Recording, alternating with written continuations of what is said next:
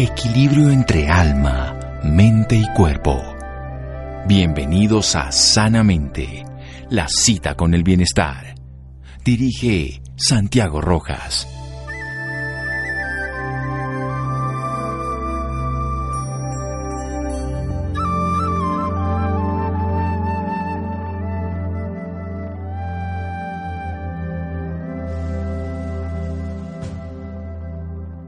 Una buena salud es un deber para ti mismo, tus contemporáneos, tus herederos y el progreso de toda la humanidad. Grun Brooks. Buenas noches, estamos en Sanamente de Caracol Radio, su programa de salud. Hay un tema muy importante, nuestras articulaciones.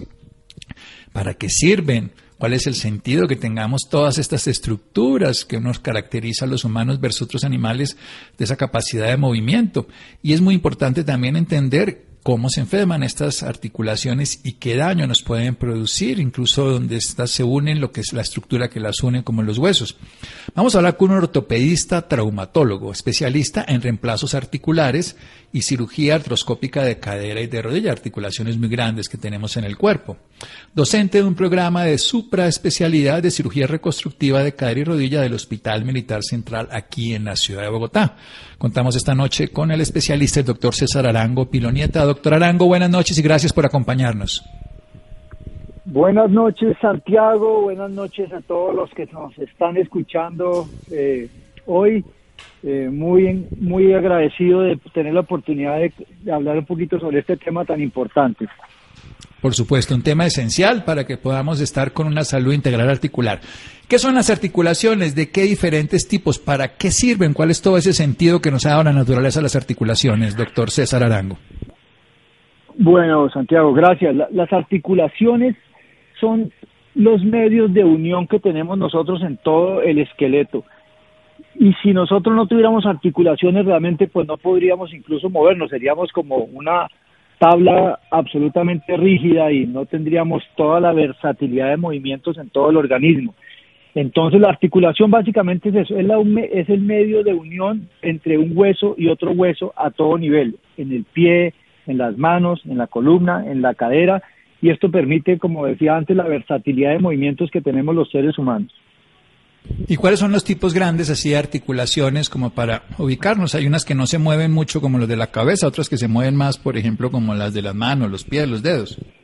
Sí, de acuerdo. Nosotros tenemos muchos tipos de articulaciones en, el organismo, incluso algunas no tienen casi movimiento. Por ejemplo, eh, digamos, nuestra, nuestra pelvis son dos mitades unidas por una articulación que casi no tiene movimiento nuestra clavícula se, se une también, digamos, al omoplato y ahí no hay casi movimiento. Las vértebras tienen otro tipo de articulaciones que permiten ciertos movimientos y de ahí podemos ir bajando. El hombro es una articulación con un movimiento extraordinario de casi 360 grados, el codo, las articulaciones que están en los dedos, articulaciones muy grandes como las caderas, como las rodillas, como los de los pies que soportan además carga. Algunas soportan carga y otras no, u otras soportan menos carga. Eso es importante porque las que soportan carga, bien dicho usted, por la cadera y la rodilla, cuando molestan, y ese es el tema que vamos a hablar, requieren tratamiento. Usted es el especialista, vamos a hablar al respecto después de un pequeño corte aquí en Sanamente. Estamos hablando de las articulaciones y unas enfermedades y patologías que se llaman osteoartritis. Vamos a aprender qué es lo que realmente ocurre y cómo se podría tratar de la mano del especialista en ortopedia y traumatología, el doctor César Arango Pilonieta. Seguimos aquí en Sanamente de Caracol Radio síganos escuchando por salud. Ya regresamos a Sanamente. Bienestar en Caracol Radio. Seguimos en Sanamente.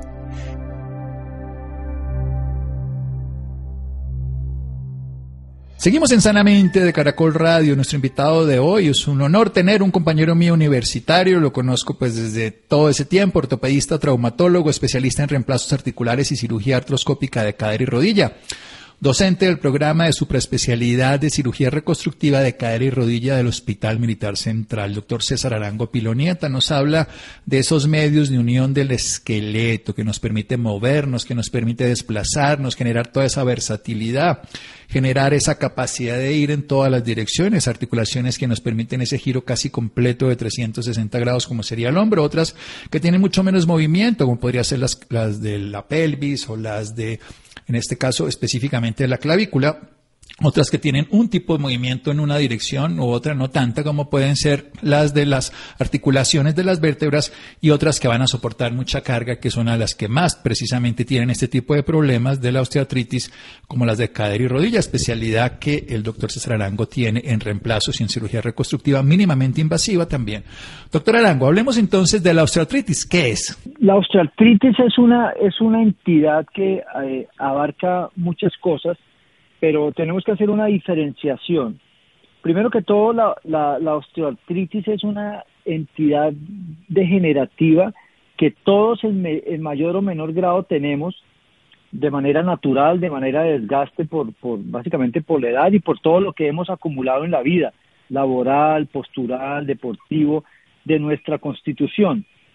Pero hay personas que por muchas razones esta osteoartritis ya causa limitación funcional y ahí empieza a jugar incluso un poquito la genética. Y eso ya está demostrado que uno puede estar, digámoslo, un poco programado o predispuesto para genéticamente tener más osteoartritis o desgaste en las articulaciones que otras personas. Pero si a esta predisposición genética le sumamos más cosas que nosotros acumulamos en la vida, entonces si tenemos sobrepeso, si tenemos sobrecarga en algunas actividades, si somos sedentarios, si tenemos pocos músculos que nos protejan las articulaciones, si nos dedicamos a jugar eh, deportes, si somos deportistas de impacto, si jugamos fútbol, si trotamos mucho, pues esto ayuda a que las articulaciones tengan mayor desgaste de lo que podría uno esperar. Y esto es la osteoartritis, es un desgaste, es una entidad en parte normal degenerativa, pero por muchas razones, como lo mencioné, ya causa limitación funcional y tenemos que entrar a tratarlo. Bien, hablemos un poquito de la articulación en concreto. Podemos coger la rodilla o la eh, cadera, que son así esas grandes. Hablemos de esos componentes que hay para que la gente entienda un poco lo que es el cartílago, lo que son los ligamentos, ese líquido, para que veamos qué es lo que se daña. Bueno, Vamos a hablar, eh, por ejemplo, de, la cadera, que es la articulación más grande que tenemos en el organismo. Entonces, nosotros tenemos el hueso que conforma el muslo, que se llama el fémur, y el fémur en su parte de arriba, en la parte proximal, tiene la cabeza. La cabeza del fémur está forrada o está tapizada de esta estructura blanca que nosotros vemos en cualquier animal, en por ejemplo, cuando comemos un pollo, la articulación tiene esa estructura blanca, nacarada, que tiene en la cadera, por ejemplo, más o menos 5 milímetros de espesor. Esto es lo que se llama el cartílago articular. Esta estructura eh, eh, también forra, digamos, la cavidad donde entra la cabeza del fémur y junto con el líquido articular hace que haya muy poquita fricción y permita el movimiento. Además, la articulación, además de su anatomía, de su manera, de su estructura biomecánica, pues obviamente tiene medios de unión. Estos son una cápsula que la puede encerrar, además para que no se salga el líquido, tiene ligamentos que mantienen la articulación estable y tiene músculos que son los que realmente son el motor de la articulación y nos producen el movimiento. Entonces es un conjunto de cosas y además obviamente están los vasos sanguíneos que producen nutrición a todas esas estructuras y están los nervios que digamos le dan el estímulo eléctrico a los músculos y todo para que sea en conjunto lo que produzca el movimiento.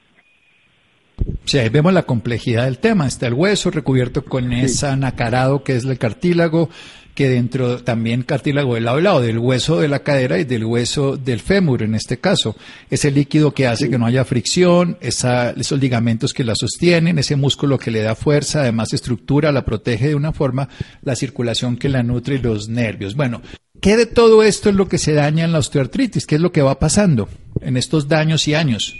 Bueno, realmente al final del camino se, se, daña, se daña todo, pero especialmente esta estructura blanca nacarada que en la cadera tiene 5 milímetros de espesor y que nosotros tenemos que, eh, ojalá, esperar que nos dure 80 o 90 años lo que vayamos a vivir, pero esta estructura con la sobrecarga diaria, con algunas actividades de impacto, con problemas que afectan además el hueso, que al final del, camino también afectan el cartílago. Es decir, si uno tiene una osteoporosis, el hueso, no, el cartílago no tiene dónde soportarse y va sufriendo también. Entonces este cartílago se va deteriorando, el cartílago realmente no tiene, no tiene nervios y cuando se va desgastando, por debajo del cartílago hay huesito donde sí hay terminaciones nerviosas, entonces empieza a producirse dolor debajo del cartílago porque se expone el nervio, además la persona empieza a perder movilidad por este mismo dolor. Y esto es un círculo vicioso, entonces si no tiene movilidad y hay dolor, los músculos se empiezan a atrofiar y se forma un círculo vicioso. Y nosotros ya al final del camino tenemos que hacer un reemplazo de esa articulación. Pero antes, y de pronto lo comentamos ahora un poquito más tarde, también hay cosas que podemos hacer antes de llegar a reemplazar una articulación. Sí, yo creo que ese es el final de todo el proceso y que puede ocurrir obviamente en personas de mayor edad, pero recordemos que no solo es la genética, sino también el sobrepeso, el sedentarismo que nos está hablando, que a veces ocurre por el mismo dolor, y las actividades de alto impacto, como puede llegar a ser el fútbol o deportes donde la persona caiga porque podría ser personas que hagan, por ejemplo, saltos y de ese estilo de cosas. Vayamos a esa prevención, precisamente para poderle dar un marco terapéutico integral a una persona. Recordemos, una articulación es algo muy complejo y tenemos dos articulaciones grandes como las de la cadera, en este caso de cada lado, que lo ve uno que es común y usted se dedica a operarlo, pero muchos pacientes podrían cambiar ese pronóstico inefable si hacemos algo, que sería qué, doctor César Arango. Sí, Sí, nosotros como, como profesionales de la salud tenemos una responsabilidad muy grande en educar a las personas, ojalá desde niños. La vida moderna ha tendido a que la, la parte recreativa ya no sean los patines, ya no sea la bicicleta, ya no sea la calle, sino son aparatos electrónicos. Y esto conlleva a que nuestros niños desde pequeños tengan incluso sobrepeso, tengan mala musculatura y esto hace que en la vida adulta haya más predisposición a que una articulación se, termine precozmente. Entonces, desde ahí empieza la responsabilidad. Como adultos, ¿qué podemos hacer? Primero, tratar de tener el peso ideal. Si uno no tiene una sobrecarga, eso ya habla a favor o va en favor de las articulaciones. Dos, la actividad física no solamente hace que nosotros tengamos músculos fuertes, que yo digo que son los mejores amortiguadores de las articulaciones, y digamos a nivel de la columna la mejor faja que uno puede tener son sus propios músculos del abdomen o de la espalda. Entonces si uno tiene un peso adecuado, una buena musculatura, hace ejercicio y tiene un buen corazón también, entonces hace que la circulación le llegue fluidamente a todas las estructuras. Eso es, son de las cosas básicas que nosotros podemos hacer en la vida diaria, una salud articular con ejercicio básicamente y salud y además una nutrición balanceada, lo otro que es importante. Bueno, una nutrición balanceada que evidentemente en esta época moderna está todavía más complejo. Hablemos un poquito de los deportes de impacto, de qué tipo de actividades que, porque es cierto que la osteoartritis y la osteoartrosis puede llegar a ocurrir por años, pero también por daños. ¿Qué, qué tipos de deportes y, y de prácticas y de recomendaciones? Bueno, hay una, hay una premisa importante que yo siempre digo es que uno debe hacer ejercicio de por vida, toda la vida, lo que nos tenga mi Dios en este mundo. Lo que hay que tratar de hacer es el ejercicio donde uno menos tenga riesgo de lesionarse o de desgastarse. Entonces, todas las actividades que implican impacto importante, pues sí, se está haciendo ejercicio.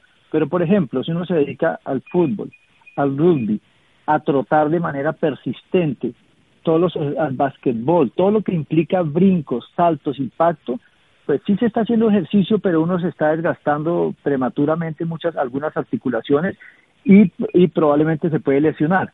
Entonces hay, hay ejercicios donde lo mantienen a uno de, de, manera favorable, donde no hay tanto impacto. Uno puede hacer natación, uno puede hacer banda, uno puede hacer elíptica, las personas pueden incluso caminar durante tiempos prolongados sin, sin, sin, sin riesgo de lesionarse. Todas estas actividades nosotros las podemos hacer. Lo otro importante que hay que tener en cuenta es que el ejercicio uno no tiene que ser tampoco ni ser profesional, ni tener una disciplina que tenga que hacer ejercicio diario. Digamos, de manera práctica, un adulto debería hacer 150 minutos a la semana de ejercicio. Esto lo puede repartir de acuerdo al tiempo que tenga o, a la disposición que tenga por su trabajo y con esto puede ser suficiente si, si se hace de manera regular. Bien, vamos a hacer un pequeño corte para seguir hablando no solamente de la osteoartritis, sino ya de manejos más particulares como los que hace el doctor César Arango Pilonieta a través de cirugía reconstructiva, de rodilla, todo lo que se puede hacer hoy en día con tecnología y por supuesto con la capacidad humana. Seguimos aquí en Sanamente de Caracol Radio. Síganos escuchando por salud. Ya regresamos a Sanamente. Bienestar en Caracol Radio. Seguimos en Sanamente.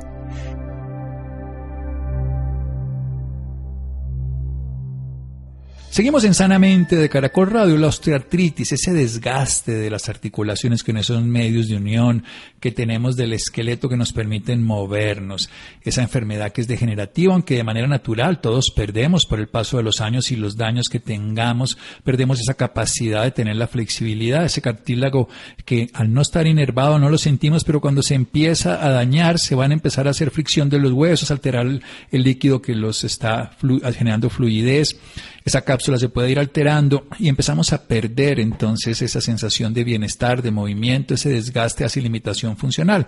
Hay factores genéticos que lo favorecen, pero también hay lo que llamamos epigenética o estilo de vida, el sobrepeso que hace más carga, los deportes de alto impacto, siendo el deporte esencial para todos los días de la vida, 150 minutos a la semana en promedio.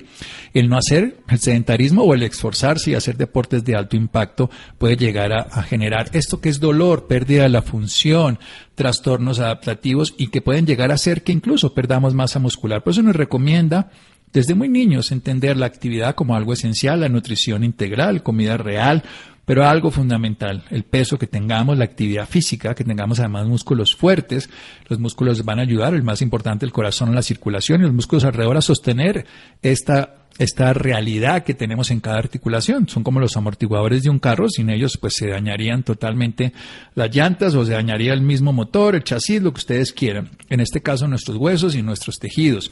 Pero también cuando nos, duele la espalda, la mejor faja, más que la que vendan y compren ustedes en todas las televentas, es la que tienen nuestros músculos fortalecidos a través de la actividad física.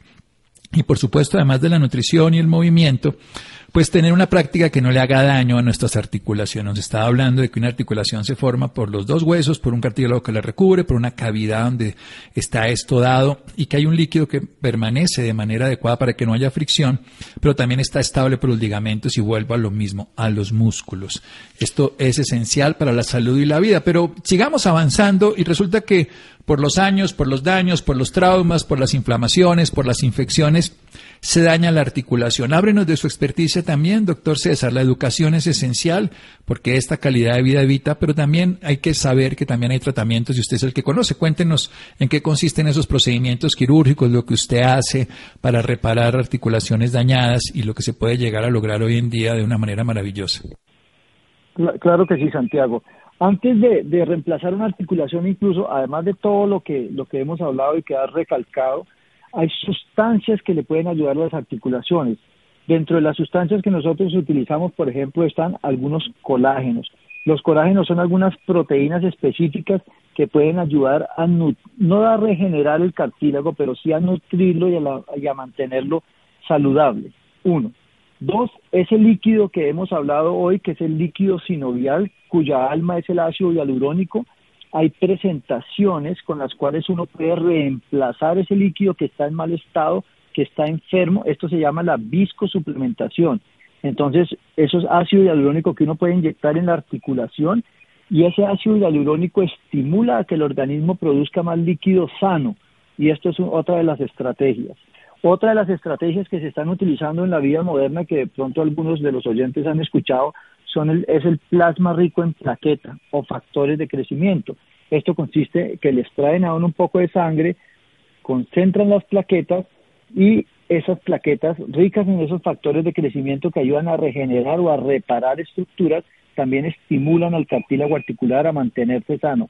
Incluso se están utilizando hasta células madre, que son otras sustancias que son, digamos, costosas en nuestro medio, pero también son, son útiles. Si todo esto que hemos hablado y todas estas sustancias eh, han fracasado al final del camino y la articulación definitivamente se acabó y hay que cambiarla, nosotros como cirujanos actuamos. Y afortunadamente eh, la tecnología y la ciencia ha avanzado mucho y nosotros reemplazamos todas las semanas, en mi caso, caderas y rodillas cuando ya no, ya no no hay nada más que hacer. Y es una cirugía que es muy agradecida en el sentido que ya se hace y al día siguiente la persona está caminando nuevamente, obviamente con unas ayudas externas durante unas semanas y con un proceso de rehabilitación. Pero la cirugía existe y no hay que temerle cuando está indicada porque los procedimientos han evolucionado muchísimo y las técnicas quirúrgicas también. Sin querer, sin no, sin querer decir que, que no sea un procedimiento que conlleva algunos riesgos como todos, pero cuando está indicado, bienvenido. ¿Qué articulaciones se pueden reemplazar, doctor César Arango? En... Ok, bien. Sí, buena pregunta. Eh, en la actualidad muchas, pero digamos si ponemos un podio, las articulaciones que más se reemplazan son la rodilla, tal vez es la que más se reemplaza, sigue la articulación de la cadera, sigue la articulación del hombro, también se reemplaza, pero se pueden reemplazar incluso articulaciones de algunas de los dedos, la articulación del tobillo también se, se reemplaza, digamos, con menor frecuencias que la que hemos mencionado, pero se pueden reemplazar también. Esto es muy importante, o sea que básicamente se pueden reemplazar y, se reemplazan con qué tipo de material, qué tanta durabilidad tiene una persona que le reemplaza en la cadera o la rodilla, por ejemplo, por una artritis reumatoidea o una enfermedad degenerativa que ya daña la articulación. Es evolucionado. Vamos a poner el ejemplo de la cadera. Entonces tenemos el fémur, está la cabeza del fémur y la cabeza del fémur entra en una cavidad en la pelvis que se llama el acetábulo. ¿Qué hacemos nosotros? Nosotros cortamos la cabeza del fémur y ponemos una cabeza sintética que la mayoría de las veces son metálicas, son aleaciones de cromo cobalto y algunas son de otro material que es cerámica. Eso va a reemplazar la cabeza del fémur. Esta cabeza tiene un vástago un poste largo como de 13 centímetros que va dentro del fémur para que tenga un anclaje duradero. Ya vamos a mirar cuánto puede ser la duración. Y donde estaba la cabeza original, que es el acetábulo, ponemos una copa que está recubierta como de un plástico muy especial, que son unos polietilenos de alta densidad, donde esa nueva cabecita gira, ahí gira y gira y gira. Estos materiales por sí solos pueden tener una duración en promedio de 20 años. El problema con esto es que la duración depende de muchas cosas. A veces eh, eh, el material dura mucho tiempo, pero empiezan, digamos, como a tener aflojamiento, se van soltando por algunas razones, a veces porque las personas lo rechazan o porque abusan de esto, quieren hacer actividades de impacto con estos implantes y no es lo, ideal, no está indicado. Pero en eso consisten, son aleaciones de metales y la parte donde articulas también son los polietilenos para que no haya fricción entre esas o la mínima fricción entre esas superficies. Si comparamos con la tecnología del siglo pasado, para decirlo así, qué tanto hemos mejorado la funcionalidad, qué tanto una persona que se operó en 90, 80 y tanto, a lo que se podría hacer hoy en el 21 o en el 20 o en esta época. Bastante. Una, una, ha evolucionado todo. Han evolucionado los materiales con los que se hacen implantes, ya, ya hay casi una fricción de cero. Entonces, si hay una fricción de cero entre los materiales, eh, duran mucho más los abordajes quirúrgicos también han evolucionado mucho. Nosotros hacemos abordajes cada vez más pequeños, entonces hay menos trauma de los tejidos, de los músculos, de las arterias, de los nervios y ha evolucionado la rehabilitación. Algunos de estos procedimientos en personas que no tienen mucho riesgo general los se están haciendo ambulatorios y esto es esto no se veía hace unos años. paciente lo operamos de una cadera y una rodilla y el mismo día que va para su casa caminando, obviamente con alguna ayuda externa, un caminador en las muletas, pero de procedimientos ambulatorios. Eso era impensable hace unos años. Y no se necesita lo otro, anestesia general. Los pacientes de cadera o se pueden eh, operar con el paciente despierto realmente con anestesia del ombligo para abajo. Obviamente los sedan un poco para que no escuchen nada, pero con anestesia realmente que no son generales. Bueno, eso es un avance maravilloso, el tiempo de recuperación, el tiempo de duración del beneficio, el posoperatorio más cómodo, la reparación y rehabilitación rápida. E incluso las no complejidades que puede generar la misma anestesia general en un paciente con estas características. ¿Quiénes les dan? Pasemos al sexo y a las razas. ¿Quiénes tienen más problemas en cuanto al género masculino o femenino de las, los daños articulares y en cuanto a razas o características particulares que usted conozca, doctor César Arango? Ok, sí, así como así como nosotros como, como hombres tenemos más frecuencia de algunas patologías, eh, en este caso la osteoartritis sí definitivamente, sobre todo después de la menopausia, afecta más a las mujeres. Este déficit hormonal estrogénico en las mujeres definitivamente eh, acelera un poquito este proceso degenerativo natural.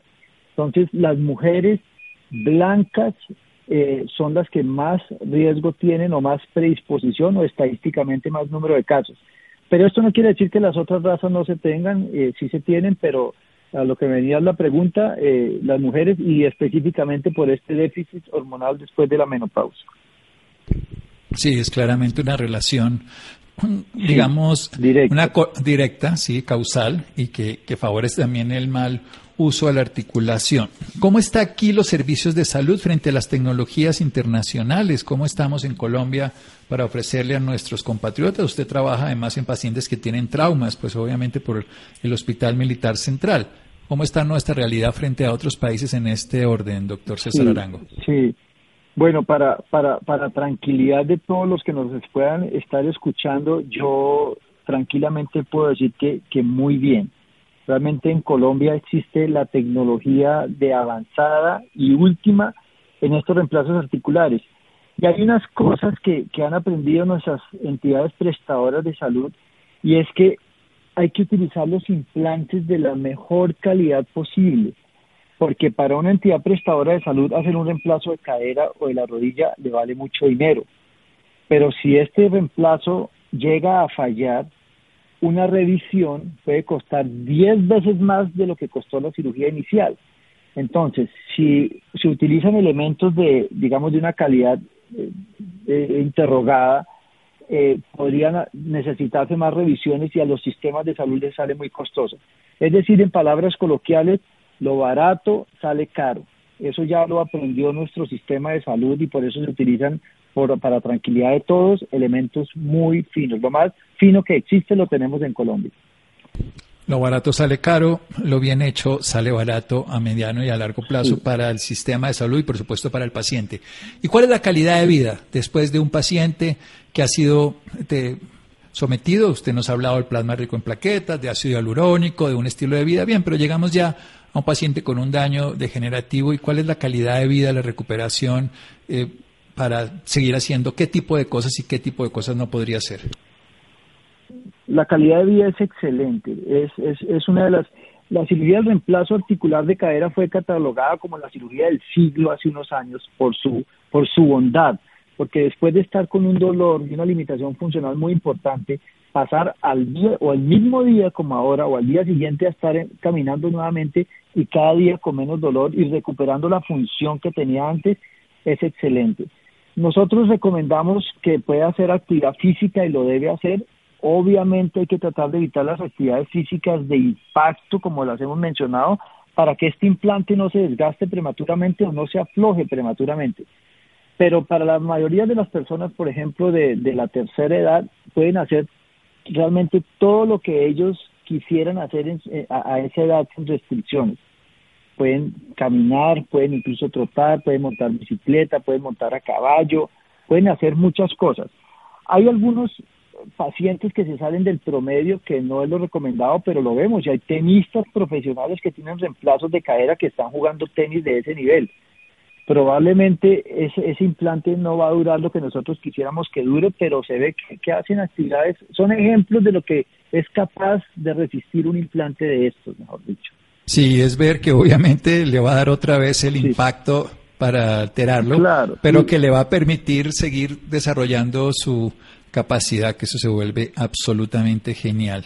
Esto me parece muy importante. Bien, hemos tenido una revisión muy completa de parte del doctor César Arango Pilonieta. Recordemos que es ortopedista y traumatólogo, especialista en reemplazos articulares y cirugía artroscópica de cadera y rodilla. Nos habla que incluso hay cirugías que se pueden hacer de manera ambulatoria con anestesia regional, con un posoperatorio ideal, con una recuperación funcional muy, muy adecuada con una durabilidad mayor. Doctor César Arango, ¿dónde podemos contar con sus servicios profesionales? ¿Alguna red social o que usted nos quiera contar? Bueno, eh, con mucho gusto. Eh, yo creo que las personas que quieran tener contacto eh, profesional conmigo lo pueden hacer a través de, de estas líneas telefónicas. Puede ser la 375-9333, el 600-2555 o si no, simplemente si eh, en nuestras redes de internet como Google, si digitan mi nombre, César Arango Pilonieta, ahí aparecen eh, todos los contactos y las redes donde estoy disponible y con muchísimo gusto en lo que pueda ayudar, para eso estamos. Muy bien, estos teléfonos hay que anteponerles ahorita el 601 para la ciudad de Bogotá, ¿no? 601-375-9333 o 601 625-55 o en las redes, eh, en Google, en un buscador, César Arango Pilonieta. Doctor Arango, muchísimas gracias. Doctor Santiago, encantado de, hablar contigo nuevamente de todos estos temas de interés general. Y bueno, muchísimas gracias y buenas noches para todos y se me siguen cuidando. Hay que seguirse cuidando, cuidar las articulaciones para que tengamos la capacidad de movernos y desplazarnos de manera saludable. Seguimos aquí en Sanamente de Caracol Radio.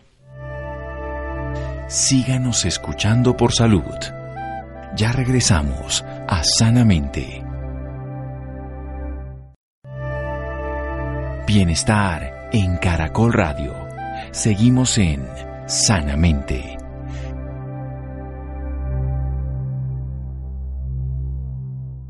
Seguimos en Sanamente de Caracol Radio. Los interesados pueden buscar en buscador de internet César Arango Pilonieta, ortopedista, traumatólogo, especialista en reemplazos articulares y cirugía artroscópica, un teléfono 601-375-9333, 601-600-2555 y pueden preguntar por él. Bien, cambiando de tema.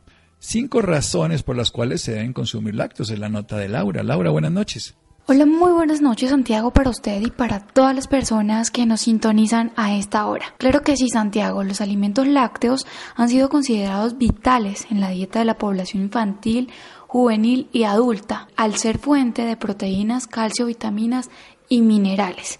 En la noche de hoy está con nosotros Nelson Molano, él es gerente general de Pomar. Nelson Molano, muy buenas noches y bienvenido sanamente de Caracol Radio. Permitirnos acá hablando del sector lácteo. Y como bien lo dices, cada junio se celebra el Día Mundial de la Leche desde hace 19 años y esto lo creó la Organización Mundial de la Salud para resaltar la importancia de la leche como un alimento básico en la dieta diaria. Bueno, Nelson, para comenzar, háblenos un poco de esta importancia, la importancia de los alimentos lácteos en nuestra vida.